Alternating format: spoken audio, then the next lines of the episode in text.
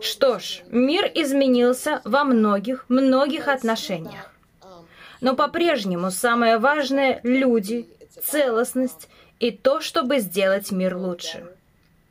Все по-другому, но многие основные проблемы остаются теми же. Я думаю, что когда Марвин рос, его отец действительно тратил много времени, помогая ему научиться принимать решения и уважать других людей. Марвин вспомнил, что когда ему было 8 лет, его семья думала о переезде в другую часть города. Его отец пришел к Марвину и его брату Уильяму и спросил, что вы, ребята, думаете?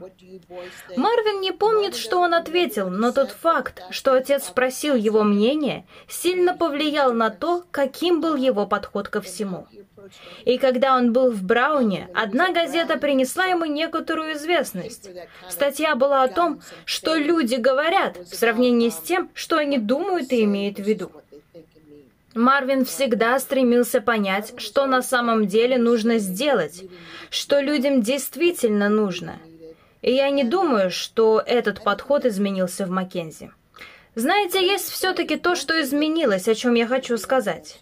Я думаю, что когда Марвин был в Гарварде, больше внимания уделялось общему управлению и меньше разделению его на части. В этом небольшая трудность. Я точно не знаю, каковы отношения сегодня между Маккензи и Гарвардом, но я думаю, что это организации, которые действительно уважают друг друга и созависимы. Марвину всегда было любопытно, чему он может научиться, чем занимаются ведущие мыслители, о чем они думают. Я думаю, он хотел бы сегодня сесть вместе с Эми Эдмонсон и понять ее психологию безопасности. Вы знаете, я думаю, что Гарвард очень уважает Маккензи, поэтому они созависимы. Обе организации заботятся о создании управления, которое сделает мир лучше. Обе организации заботятся о привлечении лидеров и воспитании лидеров. Обе организации, и Гарвард, и Маккензи, за 70 лет стали больше, независимее и сильнее, и в некотором смысле они конкурируют. В том смысле, кому первым придет в голову отличная идея. Но я считаю, что у них очень здоровые отношения.